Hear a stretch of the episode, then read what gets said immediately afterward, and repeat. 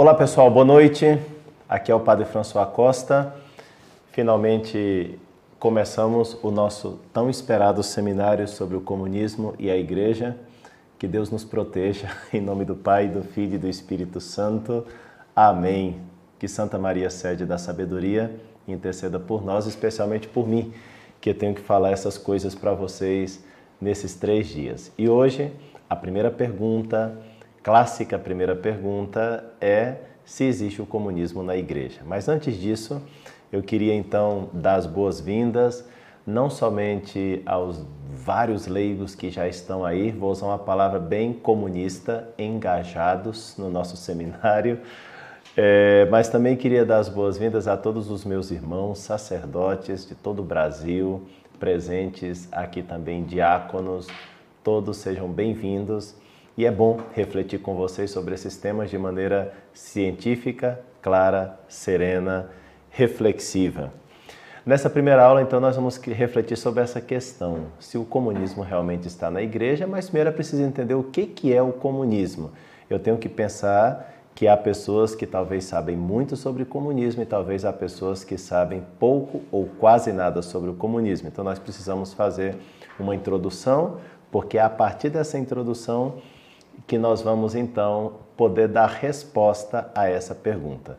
Antes, alguns avisos bem rápidos. Primeiro, peço que você tire um print aí do seu celular ou tire uma foto dessa nossa aula e poste nos stories do seu Instagram e depois me marcando também, arroba Padre F. Costa, porque nós vamos repostando vocês também aqui no Instagram do Padre.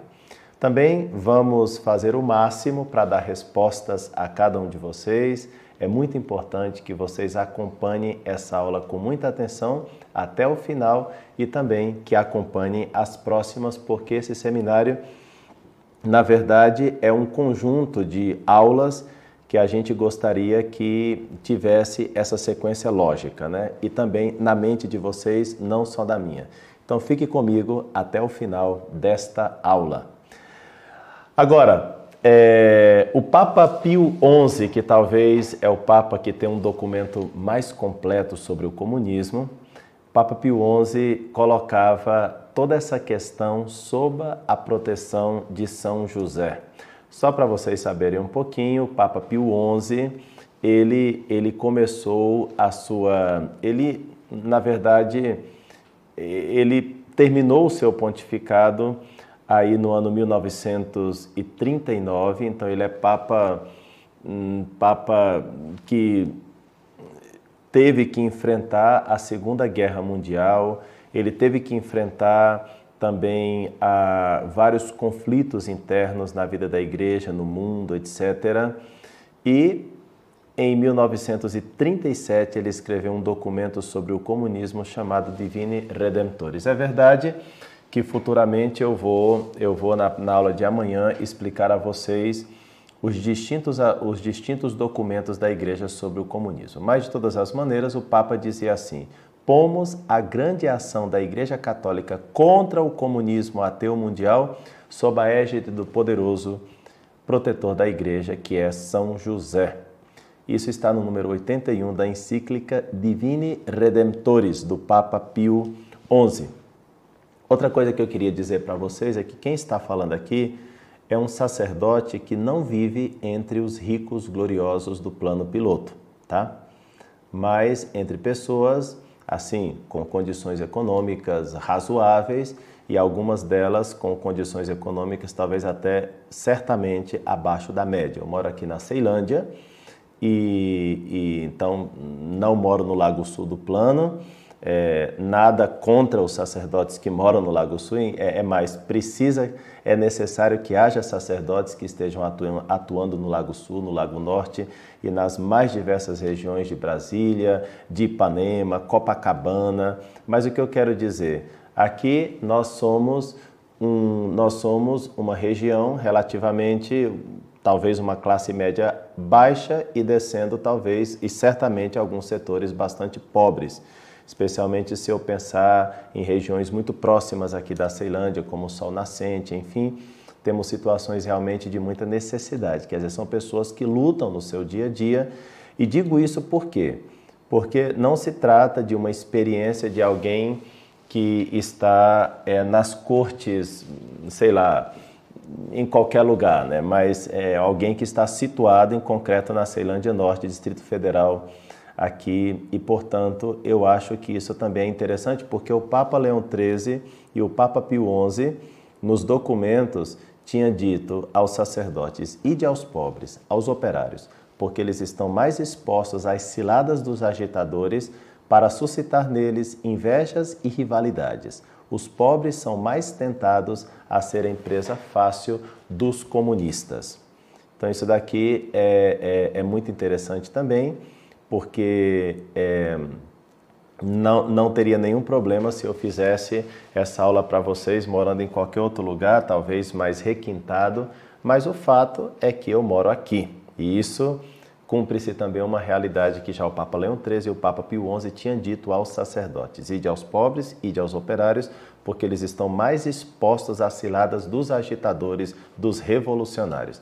E digo que é assim mesmo, tá? Porque realmente onde há uma população é, mais depauperada, mais pobre, facilmente caem na mão da esquerda. Por quê? Porque a esquerda tem um discurso é, que chega facilmente ao encontro dessas pessoas. Por isso é interessante ter em conta isso aqui.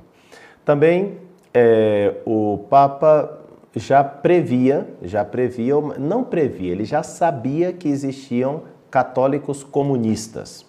E leio o número 80 da Divina Redemptores do Papa. Diz assim: olhem só.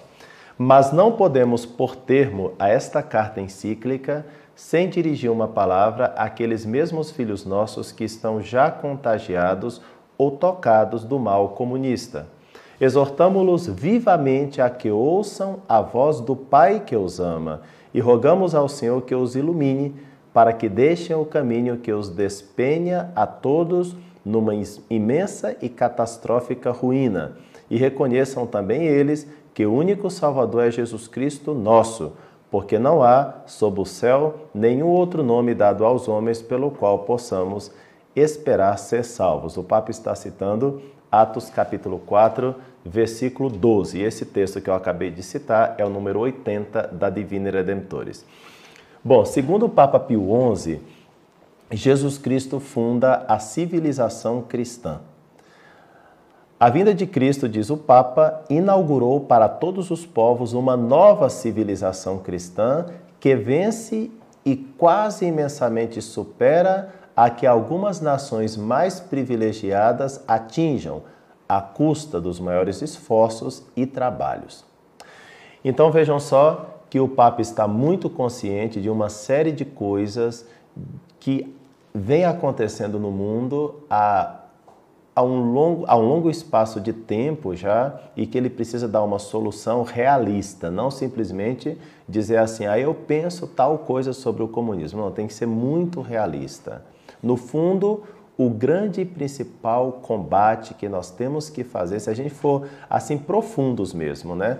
O grande e principal combate é contra o demônio, é contra a carne, ou seja, contra os nossos pecados e contra o mundo. De fato, esse mesmo Papa diz que o demônio provocou desordens nas sociedades e chega a dizer que o, que o demônio suscitou o próprio comunismo. Vejam só, leia o Papa. Jamais cessou aquele antigo e astuto tentador de enganar a sociedade com promessas falazes. É por isso que, pelos séculos afora, as, as perturbações se têm sucedidas umas às outras até a revolução dos nossos dias. Já percebeste de que perigo ameaçador falamos? É do comunismo, denominado bolchevista e ateu que se propõe revolucionar radicalmente a ordem social e subverter, subverter os próprios fundamentos da civilização cristã.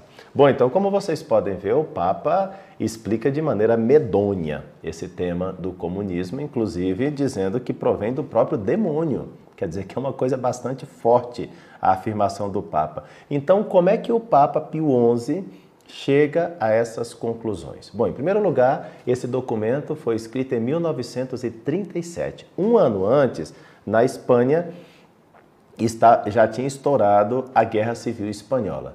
Não sei se vocês sabem, mas a Guerra Civil Espanhola foi um, um, levantamento dos comunistas na Espanha, a tal ponto que eles se levantaram de verdade contra a ordem estabelecida, contra a igreja, contra a religião, contra Deus, em apenas três anos, isso é, de 1936 a 1939, foram matados 7 mil sacerdotes. 7 mil sacerdotes nessa revolução é, comunista espanhola. O Papa até faz ele também ele até cita a Espanha no documento, porque ele está consciente das atrocidades que a igreja está vivendo na Espanha por parte dos comunistas. O Papa Pio XI também é consciente que nos anos 20 os mexicanos tiveram que lutar contra o comunismo. Daí vem o famoso São José Santos del Rio, aquele menino de apenas mais ou menos 14 anos que também foi para as batalhas e morreu Marte naquelas batalhas. Então, o Papa também é consciente disso. Quer dizer que o comunismo está invadindo a civilização cristã, está matando sacerdotes, está fazendo mártires. É uma situação realmente muito dramática, uma perseguição assim muito forte contra o nome de Deus, mas é, por causa dessas, é, na verdade, contra o nome de Deus, porque o nome de Deus, no fundo, é uma ordem para a civilização cristã que certamente o, essas, essas, é, é, o demônio não quer, essas revoluções não querem e, consequentemente, a perseguição à igreja é uma realidade constante. Basta citar nesse exato momento a perseguição que os católicos estão sofrendo na Nicarágua, um país comunista para ver que não é tão antiquado o documento do Papa Pio XI, né? Não é tão antiquado. É mais, é altamente moderno. Bom, então vamos entender um pouco mais por que, que existe essa fúria contra a religião cristã, contra o nome de Deus e como é que isso entrou na Igreja Católica, se é que entrou na Igreja Católica. Tá bom? Então olhem só. Primeira coisa que a gente tem que saber é quem foi Carlos Marx. Karl Marx. Né? Karl Marx nasceu na Alemanha em 1818. No primeiro momento, foi educado na religião protestante do pai, fez seus estudos, conseguiu o, doutor, o, o título de doutor, entusiasmou-se pela filosofia de Hegel, foi jornalista, inclusive por causa do seu jornalismo de denúncia contra os governos absolutistas, ele foi perseguido na Alemanha teve que ir para Paris em 1843. Em Paris, fez uma amizade que duraria até o fim, que é uma amizade com Friedrich Engels, o famoso Engels. Com Engels, ele publicou o chamado Manifesto do Partido Comunista, isso foi em 1848. Depois, Engels, que era, que era de uma certa nobreza, o pai tinha uma fábrica, tinha indústria, então Engels foi para a Inglaterra, foi Inglaterra e como Marx começou a ser perseguido por causa dessa promoção das revoluções no, nos distintos lugares por, onde ele passava, então ele foi perseguido. Marx foi para Londres e lá ele se estabeleceu praticamente, inclusive, às custas do dinheiro de Engels, que era o que mais tinha dinheiro ali na amizade, né? pelo que parece. Em 1864, Marx, desde Londres, convoca a primeira, a chamada Primeira Internacional, que foi o momento de organizar as atividades revolucionárias pelo mundo, pelo mundo, pelo mundo. Morre em 1883 e enquanto Marx estava sendo sepultado, Engels disse as seguintes palavras no dia do sepultamento: Escutem.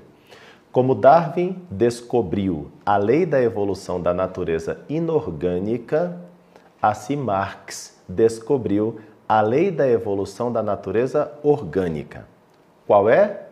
O simples fato, até agora oculto sob frondosas exuberâncias ideológicas, de que os homens devem comer, beber, morar e vestir-se antes de se ocuparem de política, de ciência e de religião. Isso daqui talvez resume o que, que é o comunismo. Hein? Por isso eu vou ler de novo as palavras de Engels no sepultamento do Marx. Como Darwin descobriu a lei da evolução da matéria inorgânica, assim Marx descobriu a lei da evolução da natureza orgânica. E é interessante que ele use a palavra evolução, porque o sistema marxista depende de Hegel, outro filósofo alemão também, que foi seguido por Karl Marx. E na filosofia de Hegel, as coisas são todas muito fluídas. Hoje em dia, nós podemos ter um, uma determinada burguesia, que seria uma espécie de tese, que seria uma espécie de coisa que está aí. Só que para a gente conseguir fazer uma sociedade sem classes, nós precisamos de uma antitese, de uma antítese, que é o proletariado. O proletariado, a antítese da tese, a tese é a burguesia, o proletariado é a antítese, precisa entrar numa luta armada, já na visão do, do, do Karl Marx, né? Em Hegel, basta um certo confronto, de tal maneira que no confronto da antítese contra a tese, nós vamos ter uma síntese. Aplique-se isso ao marxismo. Então, a burguesia vai ser a tese, o proletariado vai ser antítese, o proletariado deve se insurgir, deve brigar com a burguesia, deve fazer uma verdadeira luta armada. Para Marx é muito importante a luta armada, tá? E daí vai surgir uma nova síntese, que seria uma sociedade sem classes. Por isso é interessante a palavra evolução. Houve um tempo em que a tese e a antítese eram era a burguesia e o proletariado. À medida em que o marxismo vai progredindo, a tese e a antítese pode ser o homem e a mulher. Aqui vem o feminismo, tá? Quem é a oprimida? Quem é a proletária? A mulher. A antítese. Quem é o opressor? Quem é a burguesia? Quem deve ser massacrado? O homem. Então é necessário que as mulheres se levantem como se fossem uma antítese, se levantem como se fossem um proletariado, se levantem como se fossem as novas revolucionárias e ataquem tudo que for homem. Quem pode ser os novos oprimidos? Aqui no Brasil e na América Latina, os oprimidos podem ser os pobres. Quem são os opressores? Os burgueses das fábricas e não sei o que mais. Então, daqui a pouco a gente já está chegando numa espécie de teologia da libertação. De novo, o mesmo sistema. Quem pode ser o opressor? O homem branco, não sei o que mais e tal. Quem vai ser o oprimido? Vai ser o negro. Então a gente vai ter que trabalhar o racismo. De novo, aplique-se de novo a outra, a, outra realidade. Quem é o opressor? O homem masculino heterossexual. Quem vai ser o oprimido? Então vai ser o homossexual. Então os homossexuais têm que se levantar contra essa classe. De novo, quem vai ser o oprimido? Percebem que isso daqui é o materialismo histórico de Karl Marx nada mais é do que a aplicação do material, da, da, da dialética histórica de Hegel. Por isso, essas palavras de Engels no dia do sepultamento do Marx dizem muito. Como Darwin descobriu a lei da evolução da natureza inorgânica, assim Marx descobriu a lei da evolução da natureza orgânica. Outra coisa interessante que aparece nessa fala dele que resume bastante bem o que é o comunismo. O simples fato de que os homens devem comer, beber, morar e vestir antes de qualquer outra coisa. Por isso aparece aqui o materialismo. O materialismo. Então, é, aqui, em princípio, a gente até diria ok, porque realmente se você não come, você morre, como é que você vai pensar? Os antigos já tinham uma frase semelhante, como dizem, primum vivere de inde filosofare, né? primeiro viver e depois pensar. Mas não é nesse sentido que ele está falando aqui. Né? Realmente, no pensamento marxista, o materialismo, quer dizer, a matéria como princípio de praticamente tudo é algo imperativo. É preciso saber que no fundo do pensamento de Marx está, estão essas teses hegelianas, estão, está toda essa questão de uma, de uma revolução francesa, porque Marx estudou muito bem, não sei se muito bem, mas estudou a Revolução Francesa. Vocês lembram que na Revolução Francesa de 1789 nós tínhamos os, os gerondinos e os jacobinos, não é?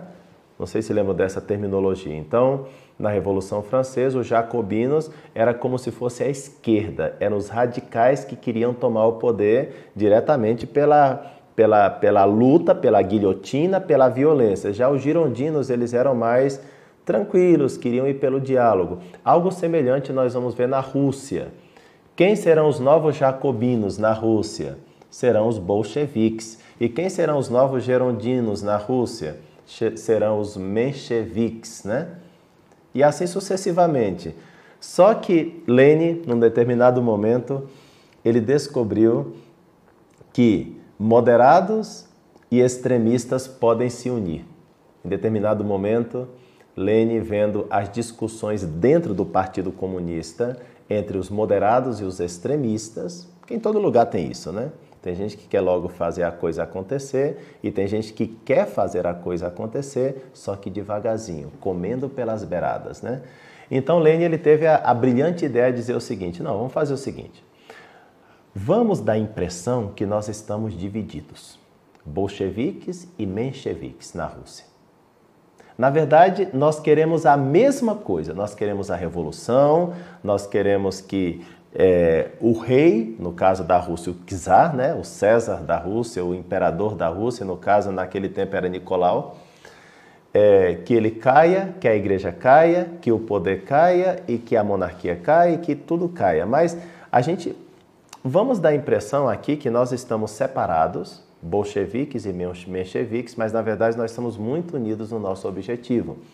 Só que, claro, enquanto os mencheviques distraem um pouco as atenções, os bolcheviques vão diretamente para o ataque, né? Então isso está presente. Bom, para Karl Marx, o mais importante na sociedade é o elemento político. Quer dizer, não é o elemento político, nem o religioso, mas o econômico, econômico, né? Então, a, a economia para Karl Marx e, consequentemente, tudo, toda a, a questão do básico da, da alimentação, da bebida, do, do material, vai realmente estar como que tomando conta de toda a mente dele. Por isso, o Papa, na sua encíclica, vai dizer que o comunismo é profundamente materialista. Materialista não naquele sentido clássico, né, que primum vivere deinde filosofare, primeiro viver, depois filosofar. Não, é que é a base de tudo, é que o motivo pelo qual, a finalidade da nossa vida, todo mundo deve girar em torno disso aqui, né? Comida, bebida. Ok. Bom, e quem foi o amiguinho dele? O Friedrich Engels. Nasceu em 1820 na Alemanha e falece em Londres em 1895. Desde jovem, Engels estudou filosofia, trabalhava na indústria, queria derrubar Sikh, queria derrubar a religião tradicional e revolucionar a ordem do Estado. Engels, em vários ambientes, parecia sempre um perigo. Né? Morou na Inglaterra de 1842 a 1844, depois foi para Paris, onde conheceu Karl Marx, seu grande amigo, participou da Liga dos Comunistas em 1847, publicou junto com Marx o Manifesto do Partido Comunista em 1848, retorna para a Inglaterra, acolhe Karl Marx é, financeiramente ajuda Karl Marx, publicou várias obras, essa que eu acabei de citar, também publicou outra obra chamada A Ideologia Alemã, que também publica em parceria com Karl Marx, e um livro também que eu acho que é muito interessante para a gente conhecer a maldade intrínseca do comunismo, é um livro que saiu em 1884. Esse livro é, é, é maravilhoso para conhecer isso aqui, hein? que é a origem da família, da, da propriedade privada e do Estado. Bom, então, é, no Manifesto Comunista, em 1800, que, que foi publicado em 1848, Engels, Marx explicam o seguinte: a sociedade burguesa brotou das cinzas da sociedade feudal e merece elogios pelo império que ela criou, Contudo, cito literalmente agora, tá? À medida que a burguesia, isto é, o capital, se desenvolve, na mesma proporção se desenvolve o proletariado, a classe trabalhadora moderna, uma classe de trabalhadores que vivem apenas enquanto encontram trabalho e que só encontram trabalho durante esse tempo à medida em que seu trabalho aumenta o capital. É uma primeira observação muito interessante. Pessoal, e esse, e esse discurso aqui, ele é muito envolvente para alguém que está trabalhando ou que recebe mal do seu trabalho, salário baixo, não consegue alimentar a família direito e, além do mais, vê que os seus direitos não são respeitados. Por isso, aqui eu preciso entrar com uma outra componente, que o Papa Pio XI também afirma que está na raiz do comunismo. Quer dizer, não é que está na raiz no sentido da relação causa-efeito, mas está na raiz no sentido de que é, há uma espécie de condição, né? quer dizer, há uma condição. Eu vou citar até o Papa para ficar melhor ainda. No número 16 da Divina Redemptores. Será conveniente recordar que os mesmos operários, em virtude do. Essa é a palavra, tá? Liberalismo econômico. Em virtude dos princípios do liberalismo econômico, tinham sido lamentavelmente reduzidos ao abandono da religião e da moral cristã. Olha só que interessante. Vocês sabem o que é o liberalismo econômico? Então, é uma doutrina, claro, que tem várias, uma doutrina econômica que tem várias pessoas por trás, mas talvez o mais importante seja Adam Smith, século XVIII, que se caracteriza por uma não intervenção do Estado na economia de tal maneira que dê espaço a uma livre concorrência. Então, olha só o que, que o Papa está dizendo. O liberalismo econômico foi uma condição para que surgisse o comunismo. Porque olha só como explica o Papa. Muitas vezes, o trabalho por turnos impediu até que os proletários os trabalhadores nas fábricas observassem os mais graves deveres religiosos dos dias festivos. Claro, se você trabalha de domingo a domingo, 13 horas por dia, como é que você vai à missa? O Papa está dizendo isso, né? Não houve o cuidado de construir igrejas nas proximidades das fábricas, nem de facilitar a missão do sacerdote. Antes, pelo contrário, em vez de se lhes pôr embargo, cada dia mais e mais se foram favorecendo as manobras do chamado laicismo. Essa é outra palavrinha que o Papa toca aqui que daria, daria um outro seminário, tá? O que, que é o laicismo? E trabalhar como é que isso se infiltrou em vários aspectos da sociedade. Então, vejam só, o liberalismo econômico, ao defender a não intervenção do Estado na economia e, portanto, levar a livre economia até uns patamares enormes e criar um capital gigantesco na mão de poucas pessoas, fez com que realmente as pessoas nas fábricas não tivessem tempo para nada, nem para religião, nem para Deus, nem para família. Ficou muito difícil tudo isso. Com isso, essa, esses operários foram se afastando de Deus, foram se afastando de suas famílias. Entrou o laicismo, que não é a mesma coisa que laicidade, tá? É por isso eu precisava de um outro seminário para explicar o laicismo, né? mas deixa isso para lá. E o Papa fala exatamente o liberalismo econômico e o laicismo deixaram como que o campo preparado para entrar o comunismo. Vejam que o Papa, ele porque o pessoal me falou muitas vezes, quando eu estava preparando e anunciando esse seminário, muita gente falou: por que, que o senhor não faz um seminário sobre o capitalismo, sobre o liberalismo econômico? Por que vai falar só sobre o comunismo? Olha, e eu falei em algum dos meus pequenos vídeos, eu disse o seguinte: pessoal, eu vou falar sobre o comunismo em lugar porque eu quero, né?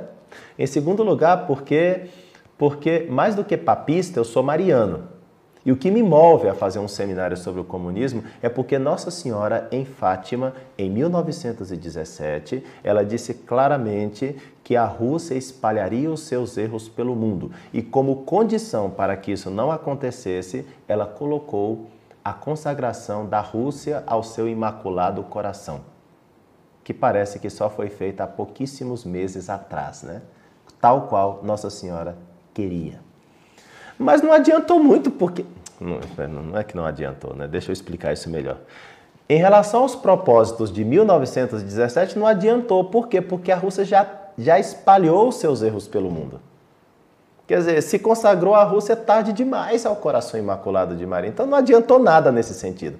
Claro que adianta, né? Enfim, tem, tem, um, tem um, uma consagração tem sempre um valor grande, né? Não estou desmerecendo o valor da consagração em si, mas para o objetivo, Nossa Senhora pediu uma consagração da Rússia ao seu imaculado coração para que a Rússia não espalhasse os seus erros pelo mundo.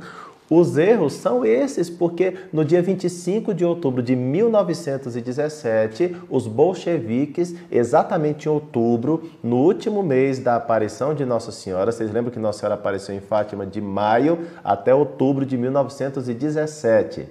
Pois bem, no mesmo 1917, o rei abdica do trono na Rússia os bolcheviques tomam o poder, quer dizer, primeiro um partido moderador ali, né? Depois, Lenin sabe que não é o momento dele chegar mesmo, mas no dia 25 de outubro de 1917, ele toma o poder e aquilo ali acabou, está na mão dos bolcheviques, da revolução, contra a religião, contra Deus, contra tudo, o que é ordem.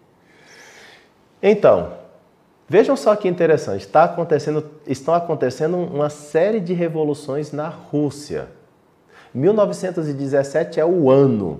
Exatamente nesse ano, Nossa Senhora aparece em Fátima e fala: o que está acontecendo na Rússia é terrível. E a Rússia vai espalhar os seus erros pelo mundo. Eu quero oferecer a vocês uma maneira de que a Rússia não espalhe os seus erros pelo mundo. Por favor, consagrem a Rússia ao meu imaculado coração. Não fizeram.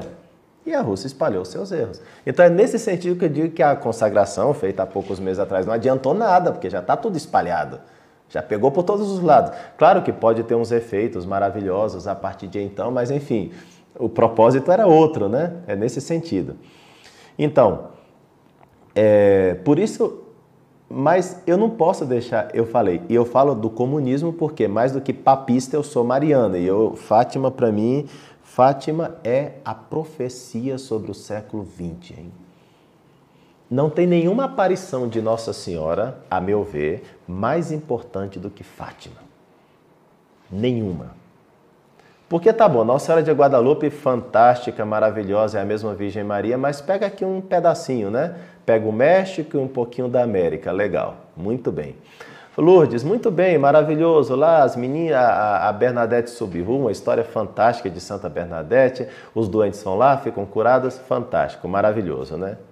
Mas é que Fátima é uma mensagem que interpreta o mundo. Não é Portugal simplesmente. É que Fátima diz respeito ao Brasil, diz respeito ao México, diz respeito à Rússia. Fátima é uma mensagem assim tão, tão global, tão gigantesca, que a gente ainda precisa aprofundar mais na mensagem de Fátima. Tá aí outro tema de seminário, né, que se poderia fazer, a mensagem de Fátima e o globalismo, né? Maravilhoso esse tema, né? Já estão suscitando temas aqui novos.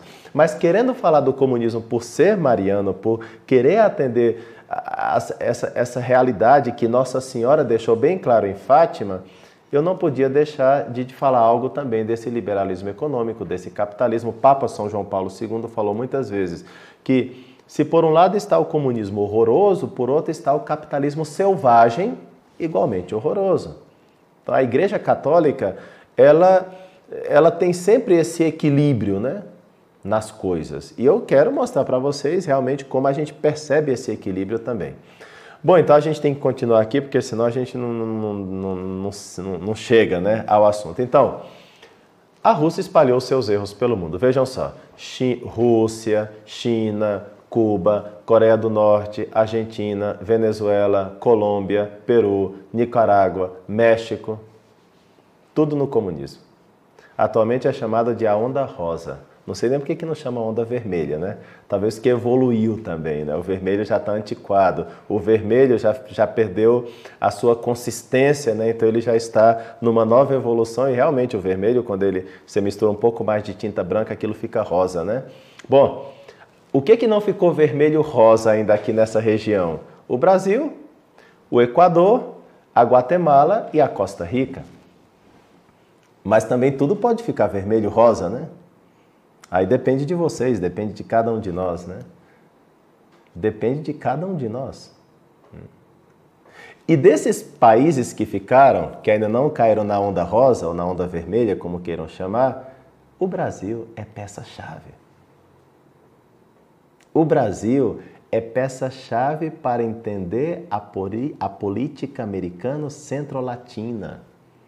Nós somos um país com umas capacidades, nós somos um continente dentro desse continente a grandiosidade do Brasil, a matéria-prima do Brasil, a maravilha que é o Brasil, inclusive já começa a comemorar o nosso 7 de setembro falando dessas coisas, né?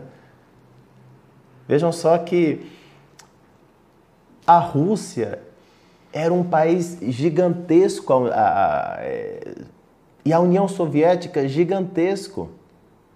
Vocês sabem que os grandes revolucionários Lenin, Trotsky Stalin, não dá tempo de falar de todos, né?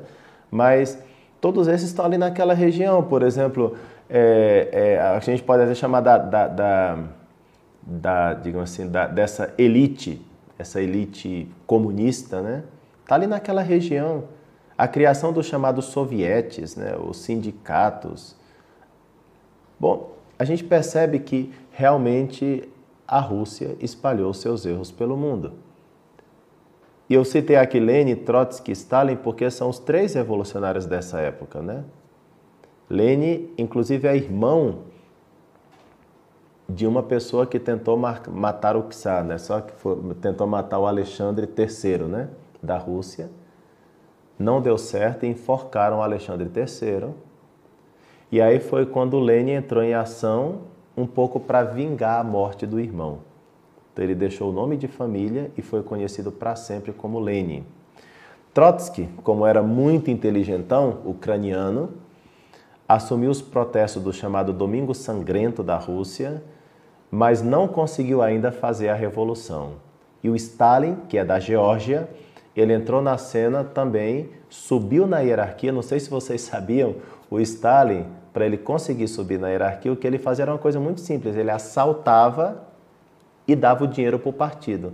Assaltava e dava o dinheiro para o partido. Claro, qualquer organização que queira subir, que tem uma pessoa que fica assaltando e te dá dinheiro, isso, esse cara parece legal. Né? Então ele foi subindo rapidamente no partido à base de assaltos para dar o dinheiro o partido. Evidentemente, Lenin, Trotsky, Stalin, depois que eles vão entendendo melhor o esquema da revolução, eles conseguem dinheiro dos poderosos dos Estados Unidos, né?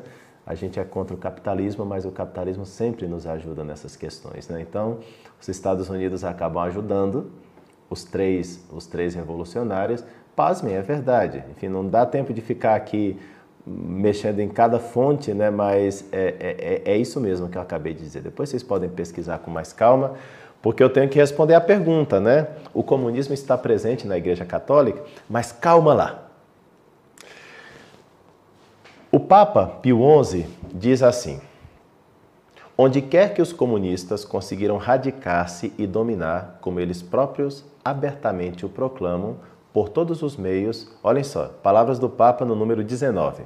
Por todos os meios se esforçam por destruir radicalmente os fundamentos da religião e da civilização cristã e extinguir completamente a sua memória no coração dos homens, especialmente da juventude.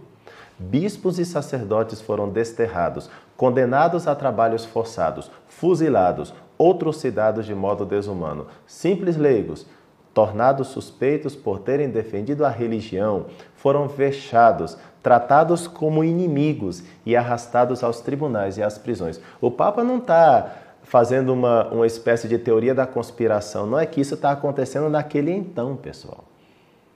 Eu estou pensando na Guerra Civil Espanhola, estou pensando na Revolução Cristã, eu estou pensando em outubro em, em, em 1917 na Rússia. Então, quer dizer, são coisas que o Papa está, está vendo e praticamente ele não, não sabe o que fazer a não ser abrir a sua boca e denunciar o comunismo, para ver se as pessoas entendem a maldade que está por trás. Diz o mesmo Papa: É este o espetáculo que atualmente consuma dor contemplamos, porque não temos nada que fazer. Pela primeira vez na história, estamos assistindo a uma insurreição cuidadosamente preparada e calculadamente dirigida contra tudo o que se chama Deus. São palavras do Papa utilizando a primeira, segunda carta aos Tessalonicenses, no capítulo 1, versículo 4. Efetivamente, continua o Papa, o comunismo, por sua natureza, opõe-se a qualquer religião e a razão porque a considera como ópio do povo, essa frase é de Marx, né? É porque os seus dogmas e preceitos, pregando a vida eterna, depois desta vida mortal, apartam os homens da realização daquele futuro paraíso que são obrigados a conseguir aqui na Terra. Sobre a família, Karl Marx afirma no número no Manifesto do Partido Comunista, cito, abolição da família, essa é a palavra que ele utiliza no Manifesto do Partido Comunista, tá? É citação literal, se não leiam. Abolição da família. Mesmo os mais radicais se irritam contra esta proposta infame dos comunistas. Em que fundamento está a família atual, a família burguesa? No capital, no ganho privado. Em sua forma completamente desenvolvida, esta família existe apenas entre a burguesia. Continuo citando Karl Marx, hein?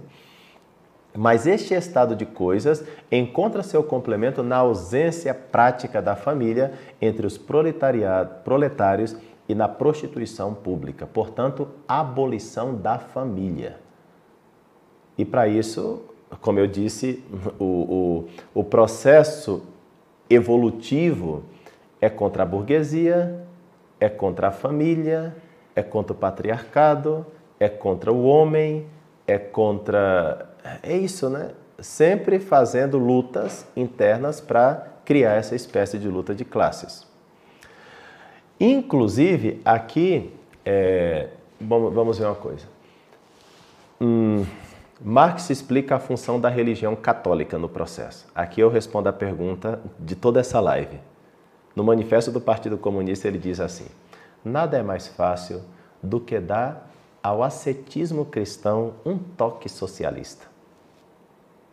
Está escrito, hein? Leiam depois no Manifesto Comunista. O Manifesto Comunista você baixa em PDF na internet, tá? Não tem nenhum segredo isso aqui. Vou ler de novo. Palavras de Karl Marx. Não é mais nada é mais fácil do que dar à religião cristã um toque socialista. O cristianismo não se declarou contra a propriedade privada, contra o casamento e contra o Estado? Isso aqui é uma falácia, tá? Porque nós não nos declaramos contra isso, mas ele usa a falácia. E continua Karl Marx. Não pregou em lugar deste a caridade e a pobreza, o celibato e a mortificação da carne, a vida monástica e a igreja mãe? O socialismo cristão nada mais é do que a água benta com a qual o padre consagra o ardor do aristócrata.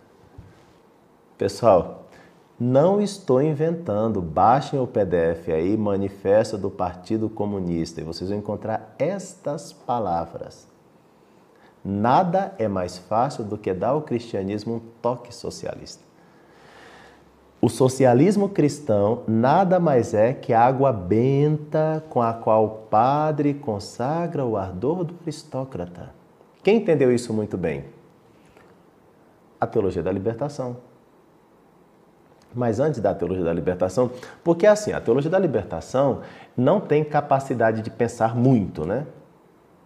Basta ver o livro Jesus Cristo Libertador do Leonardo Boff, que eu faço uma análise de 20 páginas num livro meu chamado Jesus Cristo Único Salvador, e que vou mostrando, esse livro é uma, é uma miséria de pensamento que o cara vai pegando artiguinhos que foi escrevendo aqui e acolá e vai fazendo uma espécie de coxa de retalhos. Aquilo não tem pensamento estruturado. É horrível aquele livro.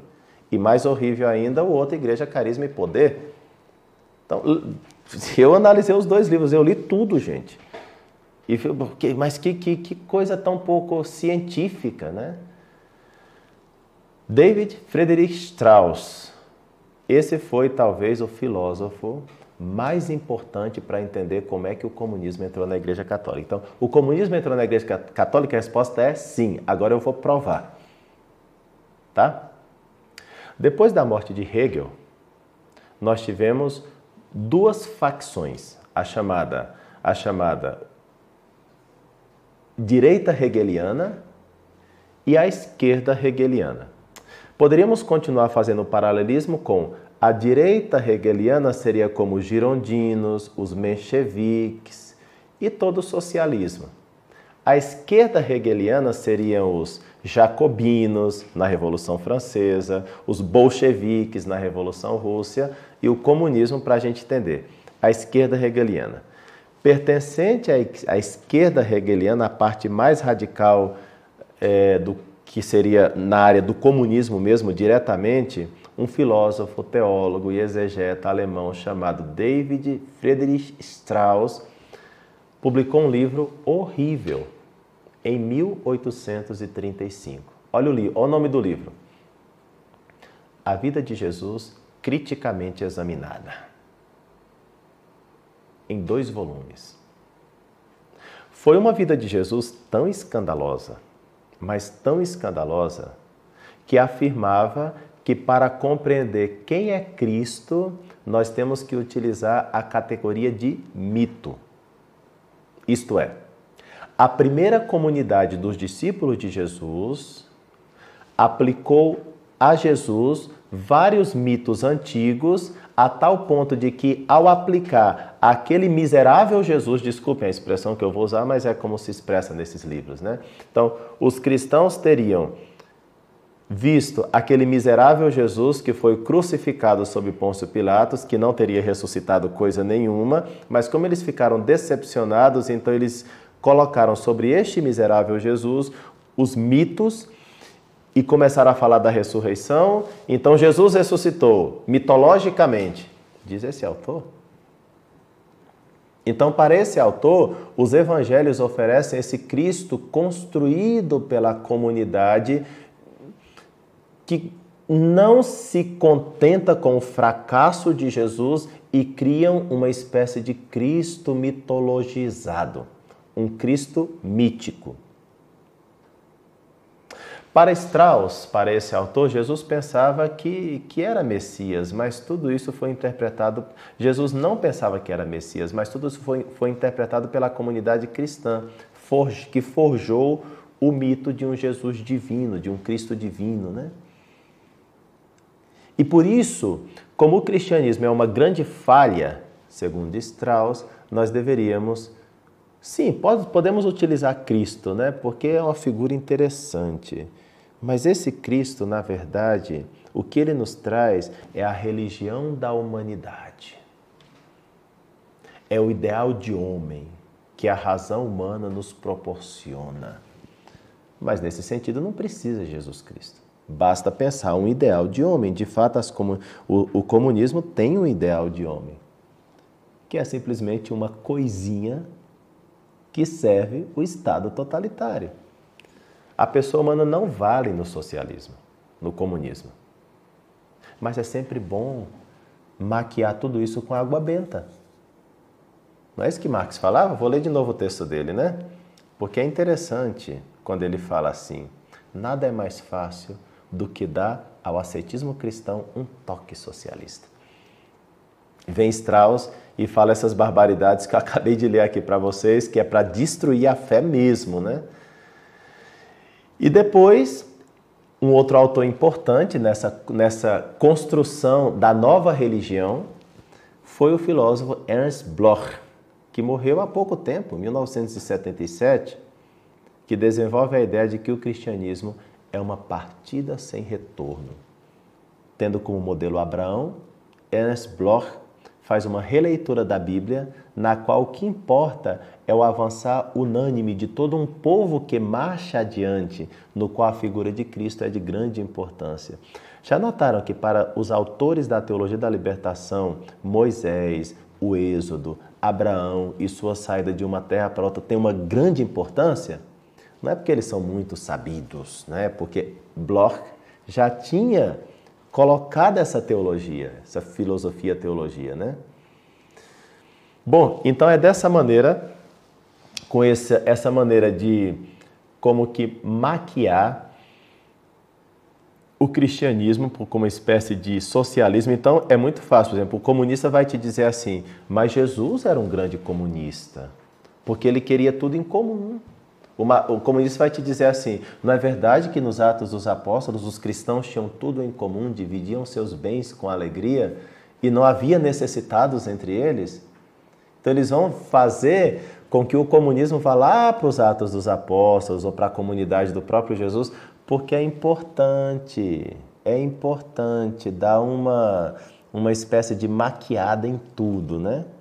Claro, não tem nada a ver. Jesus Cristo não era comunista, os cristãos não eram comunistas, não tem nada a ver, isso é simplesmente uma coisa anacrônica afirmar uma coisa dessas, né? Tudo é anacronismo, né? Porque não, Imagina, se os fundamentos, se para fazer a revolução, o primeiro ponto, a primeira coisa é tirar os valores morais. Porque como é que você vai colocar cristãos para fazer todas as barbaridades que são importantes para a revolução se eles têm uma consciência moral? Então tem que tirar a consciência moral das pessoas. Porque com consciência moral é difícil agir dessa maneira.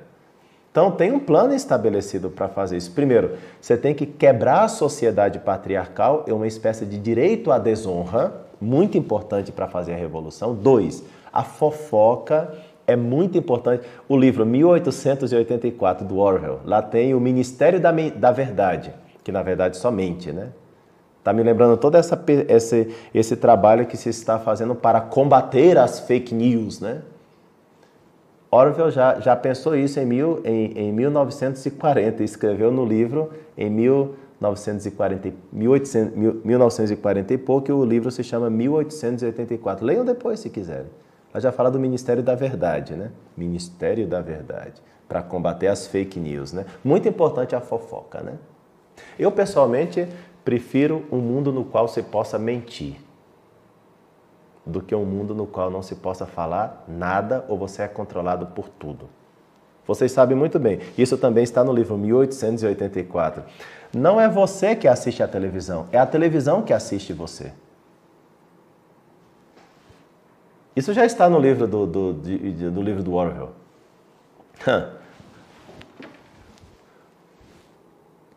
Não é você que assiste a televisão, a televisão já foi pensado na primeira metade do século ele está me escutando tudo. E se eu forçar um pouquinho, a Siri até me responde. Né? Estamos sendo vistos o tempo todo. É a televisão que assiste você. Não é você que assiste a televisão. Claro, na época, Orwell tinha que falar com a televisão, né? ele não conhecia ainda a internet, estamos aí na primeira metade do século XX, então ele não pode usar toda no a nossa linguagem atual. Ele adiantou tudo, mas o termo técnico né? tinha que tinha que estar tá em voga, não estava ainda. Né? Outra coisa importante, proliferar o medo. O medo de você falar, de você dizer, porque eu posso ser processado, porque eu posso ser multado, porque. Não preciso tirar muitas consequências disso aí, né? Faz parte. Finalmente, a classe revolucionária assume o Estado. No fundo, os revolucionários não querem um desgoverno numa igualdade de classe. O que eles querem é o governo. Quer dizer, na verdade é assim: você tem os burgueses entre aqui, né, que são que dominam a aristocracia, e você tem os proletários. Aí você suscita os proletários para assumir o lugar dos burgueses. Como dizia de novo Orwell, desculpem citá-lo de novo, né? mas a frase é dele, né? na Revolução dos Bichos. Todos são iguais, só que uns são mais iguais do que outros. Né? E é assim. Os proletários, quando eles chegam no poder, claro que eles vão ter comidas melhores, claro que eles vão ter roupas melhores, claro que aonde eles moram é muito melhor, né? Não é todo mundo, claro, todo mundo é igual, mas alguns são mais iguais do que outros, né? Sempre foi assim. Me parece que é natural que seja assim. Entendeu? É mais, nem no céu nós vamos ter a igualdade. A igualdade não é cristã. Apocalipse capítulo 4 e capítulo 5. Como é que está lá descrito o céu? Só para a gente perceber um pouquinho como funciona isso, né? Está lá o trono de Deus. Ao redor do trono e em volta existem quatro seres vivos. Ao redor do trono em volta estão 24 anciãos. Ao redor do trono em volta estão 144 mil lavados no sangue do Cordeiro. E depois está uma multidão que ninguém podia contar de todas as raças, povos e nações. Desde o trono de Deus, espera, esqueci o cordeiro, desculpa, eu esqueci o cordeiro, que horror, né? O trono do ancião, que vive pelos séculos dos séculos, o cordeiro, os quatro seres viventes, os 24 anciãos, os 144 mil, não dá igualdade, né? Não dá igualdade, não dá igualdade. Os 24 anciãos, representante do povo antigo e do povo novo, 12 tribos de Israel, e os doze apóstolos do Senhor não é igual que os 144 mil, né? São Paulo fala que ele chegou ao sétimo céu, então quer dizer que tem seis céus antes, né? É... Para o cristianismo, a justiça não é igualdade, é dar a cada um que, o que é seu, né? Então, a teologia da libertação, sem dúvida alguma, foi a presença foi a presença do comunismo na igreja. É a presença do comunismo na igreja. É a presença do comunismo na igreja. Uma corrente de orientação marxista. Agora, os padres que estão me escutando talvez vão me corrigir, vão dizer assim: não, mas tem uma teologia da libertação boa, né?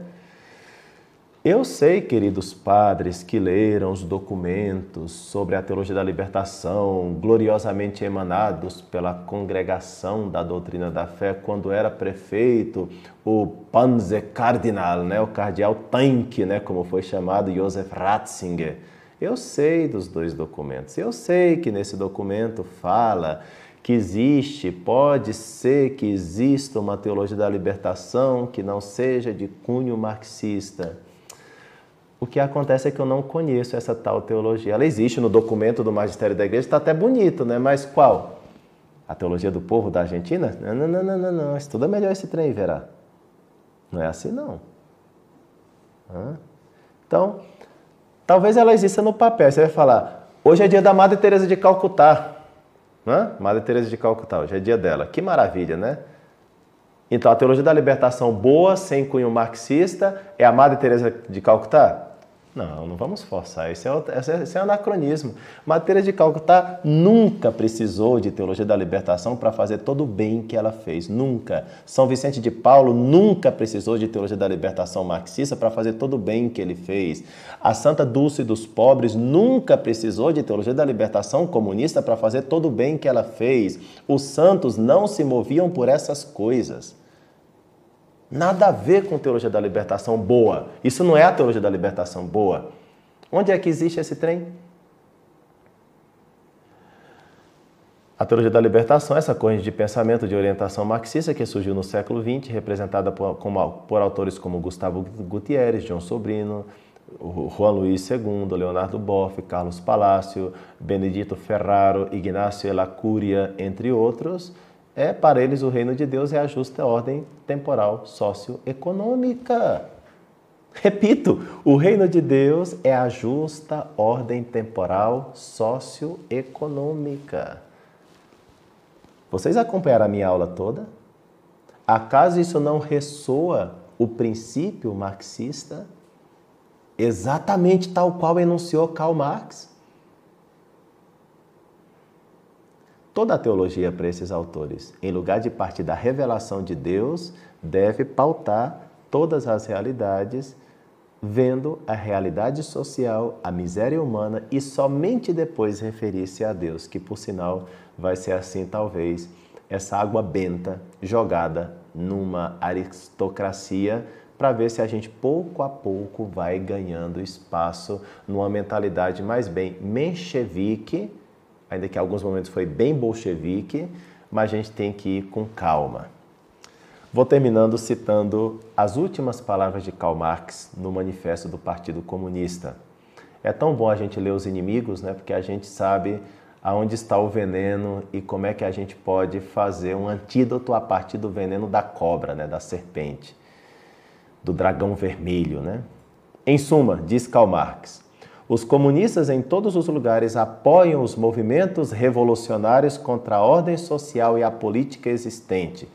Finalmente, eles trabalham em todos os lugares pela união e acordo dos partidos democráticos de todos os países. Os comunistas declaram abertamente que seus fins só podem ser alcançados pela derrubada, pela força de todas as condições sociais existentes. Deixe as classes dominantes tremerem em uma revolução comunista. Os proletários não possuem nada a perder a não ser as suas correntes. Eles têm o um mundo para vencer. Trabalhadores de todos os países, unam-se.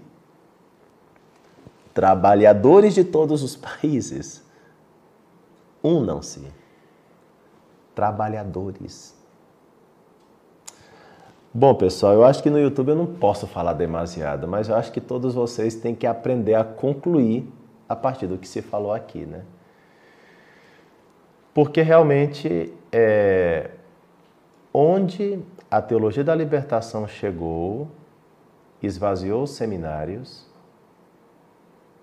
retirou a piedade do povo e as igrejas vão ficando vazias.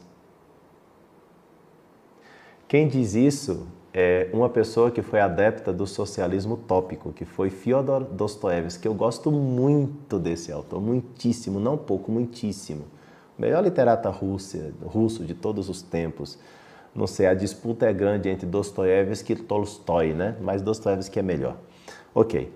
Dito isso, durante um tempo Dostoevsky ele foi aliado do socialismo. Depois ele viu que isso não presta para nada e ele escreveu um livro chamado Os Demônios. Os Demônios. Recomendo a leitura. Leiam. Os Demônios. Então, no livro, no livro Os Demônios, ele fala claramente é, sobre a importância de que todos os que não creem em Deus, todos os que são contra a religião, todos os que provocam algum tipo de rebelião, mesmo que eles não saibam, eles já fazem parte do sistema. Parece muito ao que Karl Marx explica aqui no Manifesto do Partido Comunista também, né? Quer dizer, nós estamos unidos e todos os que fazem alguma coisa. O professor que zomba de Deus na escola, Dostoiévski chega a esse título, tá? a esse nível. O professor que zomba de Deus na escola já faz parte do sistema.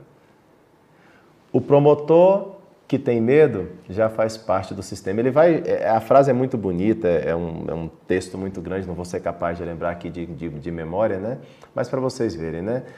E o padre que deixa de acreditar em Deus, o padre que deixa de dar importância à sua missão própria, que é a salvação das almas, que é a salvação das almas, que é a pregação da palavra de Deus, que é a celebração dos santos sacramentos, que é o governo do rebanho do Senhor, esse sacerdote já está em outra área, que não é a área vívida, a área, a área que não é exatamente a área dos discípulos sacerdotes do Senhor.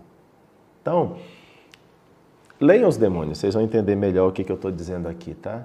Então, uma série de ações que foram feitas na igreja para diminuir a fé, para diminuir a piedade, ou seja, para diminuir a nossa ligação com Deus. A, a palavra piedade tem a ver com isso. Infelizmente, essas teorias, que mais do que teorias, elas são postas em prática no dia a dia, inclusive da vida da igreja.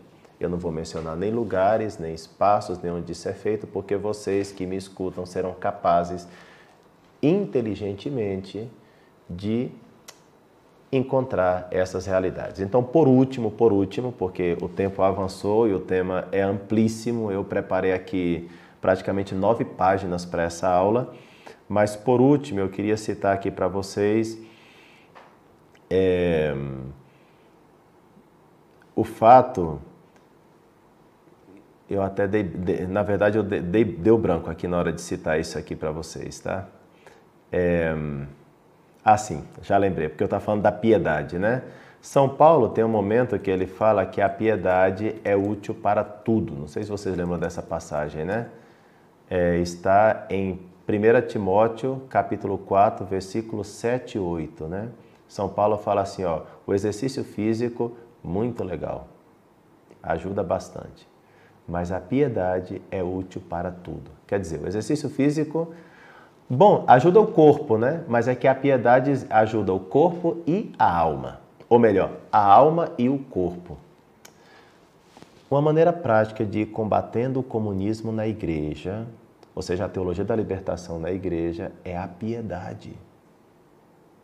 Por que, que vocês escutaram há pouco tempo em um determinado país dizendo que o terço é a arma dos extremistas católicos. Escutaram isso há pouco tempo? Deve ter umas duas, umas, um mês mais ou menos atrás saiu essa reportagem, né? Que o terço é o sinal do extremismo católico. Porque o terço é piedade. Porque o terço é Nossa Senhora de Fátima. A piedade é o remédio para tudo. Então, os fiéis católicos que estão em paróquias meio assim libertárias, né? revolucionárias, sejam piedosos. Sejam piedosos. O demônio foge da piedade. O grande, revolucion... o grande eh, revolucionário que está por trás de todas as revoluções, como diz o Papa Pio XI, é o próprio capeta. Agora, quando você reza, quando você é piedoso, quando você promove a piedade, um padre numa diocese e outro em outra diocese, promovendo a piedade, a adoração ao Santíssimo Sacramento, a comunhão é, recebida piedosamente, a oração do terço, essa é a nossa função, pregar a palavra de Deus, dar os sacramentos, governar o povo de Deus. E depois os fiéis leigos farão os combates que deverão fazer, cada um na sua área, nos seus ambientes. Né? Eu não preciso nem falar de política, eu nem falei de política aqui, eu falei de um sistema perverso chamado comunista, comunismo. Eu não falei de política partidária aqui. Agora, que isso tem consequências na política partidária, tem muitas, muitas, muitas. Mas isso eu vou deixar com vocês que são inteligentes e são capazes de tirar as consequências. Tá bom, pessoal? Eu termino essa aula com, com com alegria de poder dizer assim para vocês: olha, nós passaremos momentos difíceis. Vocês viram aqui? Eu termino essa aula com a alegria de dizer para vocês: nós passaremos momentos difíceis. Mas não, não se preocupem, né? Bem-aventurado quando fordes perseguidos, fiquem alegres. Isso é Mateus capítulo 5, não tem nenhum problema. Deixa eu responder, sei lá, duas perguntas aqui, né? Porque não dá tempo para muita, né? Hã? Hã? Sim.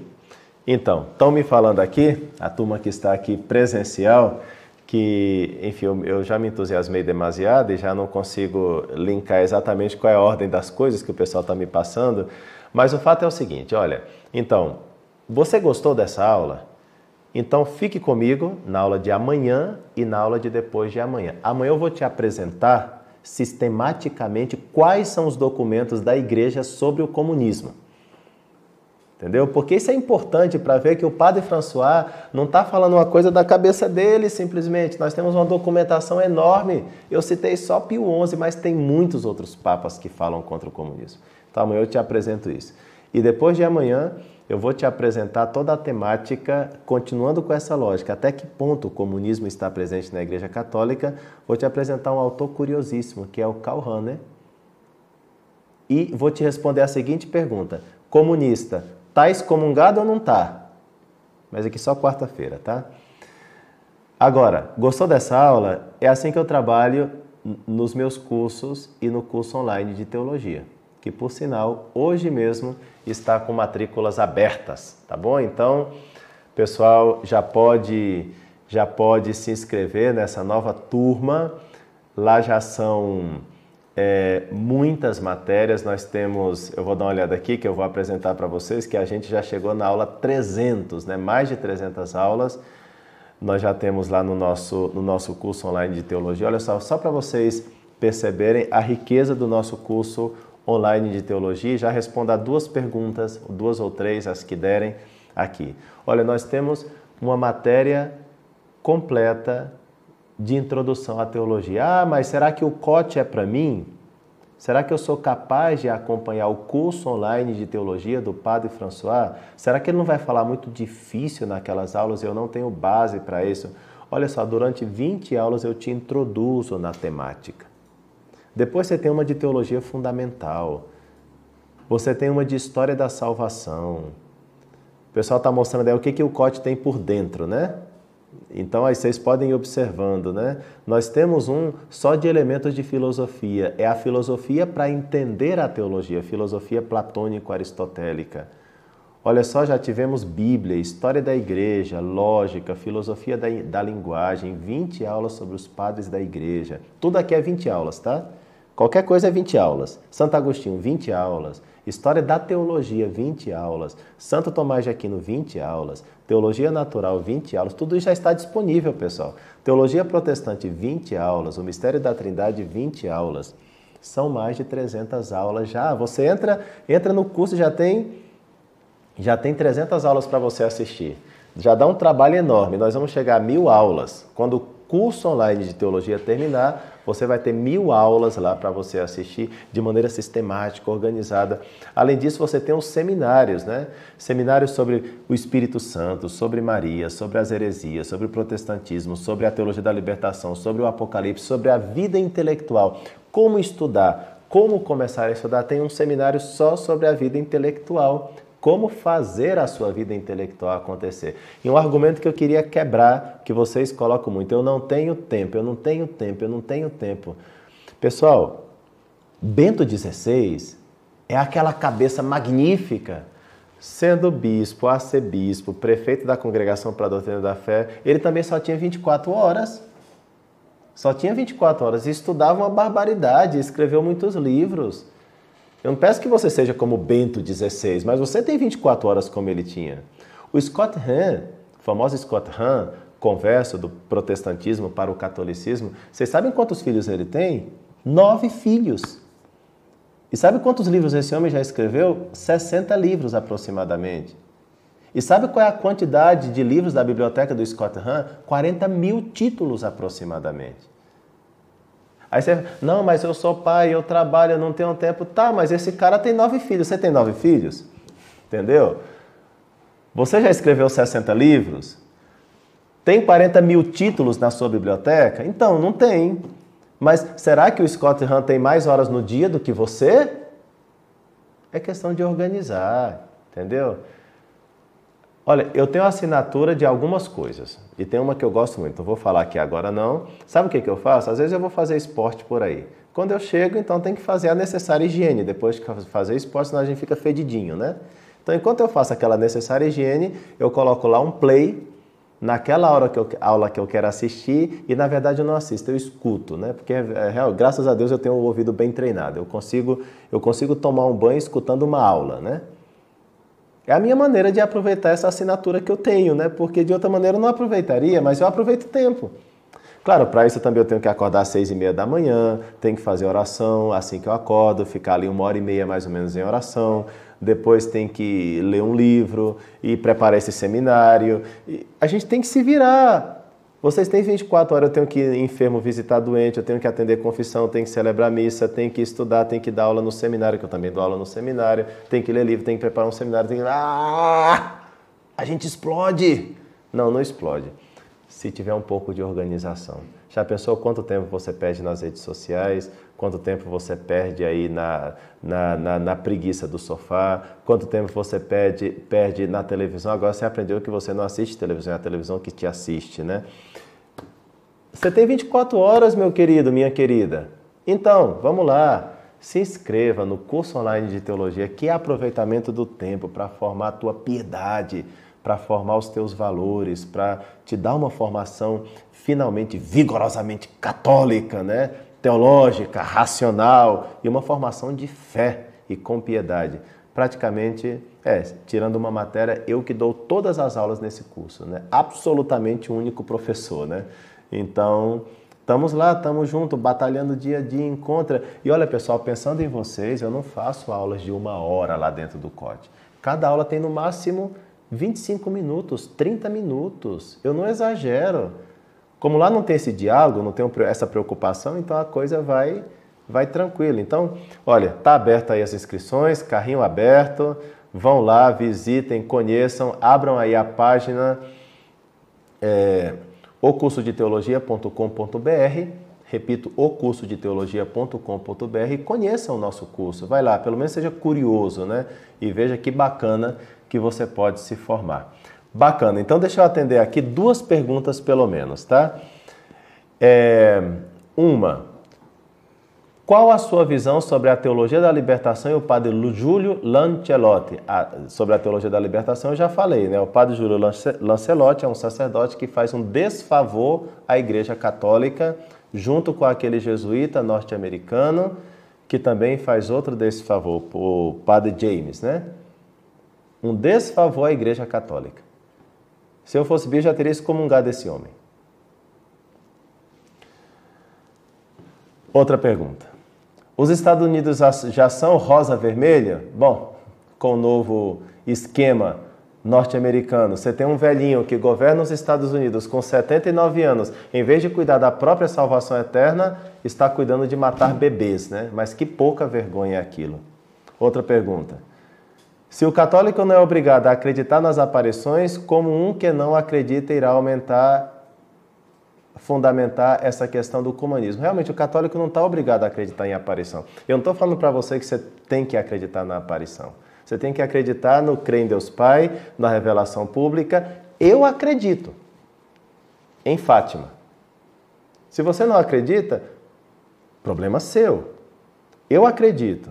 E como eu acredito em Fátima e, e, vejo que Fátima é muito importante, eu acredito como um católico deve acreditar. Pode acreditar? Não deve? Pode acreditar? Agora, eu não estou fundamentando aquilo que eu penso sobre o comunismo em Fátima. Eu estou dizendo que Fátima me motiva a combater essa ideologia famigerada. É isso que eu estou dizendo. Não estou dizendo que o que eu penso sobre o comunismo está fundamentado em Fátima, mas que as aparições de Fátima, as, nas quais eu acredito, você não está obrigado a acreditar, eu, eu, eu acredito, mas. E não está mesmo, tá? E a Igreja Católica não te obriga a acreditar em aparição nenhuma. Você tem que acreditar na revelação pública. Não é seminário sobre isso, mas vocês assistirem meu curso dentro do COTE sobre teologia fundamental vão entender o que eu estou falando. Mas sem dúvida alguma, Fátima, na qual eu acredito, me motiva a combater, junto com o Papa Pio XI, com o Papa Leão XIII, com o Papa João Paulo II, me ajuda a combater esse esquema maldito. Última pergunta. Padre, como se combate o comunismo? Quais são as ferramentas que temos para combater? Eu acho que eu indiquei vários mas entre eles eu indiquei a piedade. Né? Se na sua paróquia você percebe a presença da teologia da libertação, promova a piedade. Promova, promova um grupo que reza o texto, pede ao teu padre que exponha o Santíssimo Sacramento. Começa por aí. Tá? Depois, se você quer pegar um outro esquema também, começa a estudar essas coisas, né? Passa lá para o teu grupo esse seminário, estudem juntos esse seminário que nós estamos fazendo hoje para que as pessoas sejam mais conscientes do que está acontecendo. Quer mais? Leia as obras. Né, que eu vou citando, nós vamos oferecer um PDF para as pessoas que se inscreveram no nosso seminário. Estuda esse PDF também, né? Enfim, a gente tem que se formar para formar os outros. Última pergunta, padre, quem manda no comunismo hoje em dia? Pessoal, aqui essa pergunta é quase pelo globalismo, pelo que está acontecendo. Quem manda no mundo hoje em dia? Eu acho que eu posso resumir em três países: Inglaterra, Estados Unidos e China.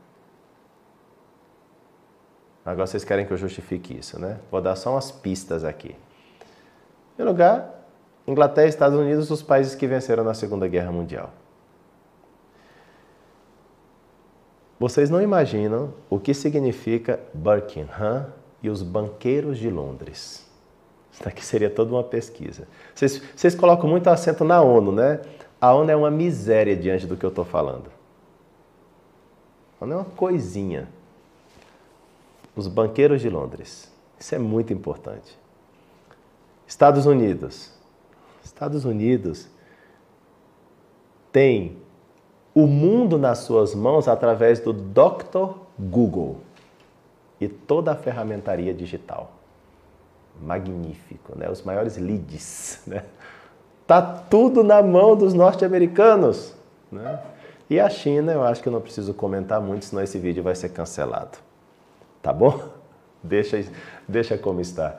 Meus queridos, Deus abençoe a todos. Espero por vocês amanhã na nossa segunda aula sobre o comunismo e a igreja. E amanhã nós vamos estudar os documentos, quais são eles e o que cada documento diz sobre o comunismo. Mais uma vez, não estou sozinho, tem uma pleiade de papas, de santos, de, de, de profetas falando isso que eu estou falando aqui hoje, por isso é isso que me anima a falar com liberdade interior esses temas para vocês, tá bom? Então eu vou fundamentar cada vez mais aquilo que eu estou falando. E finalmente, na quarta-feira, nós faremos a nossa última aula, não menos espinhosa que as duas anteriores. Um grande abraço a vocês, Deus abençoe. Nossa Senhora de Fátima, coloque no coração de vocês um desejo enorme de serem muito piedosos. Até, até amanhã, se Deus quiser.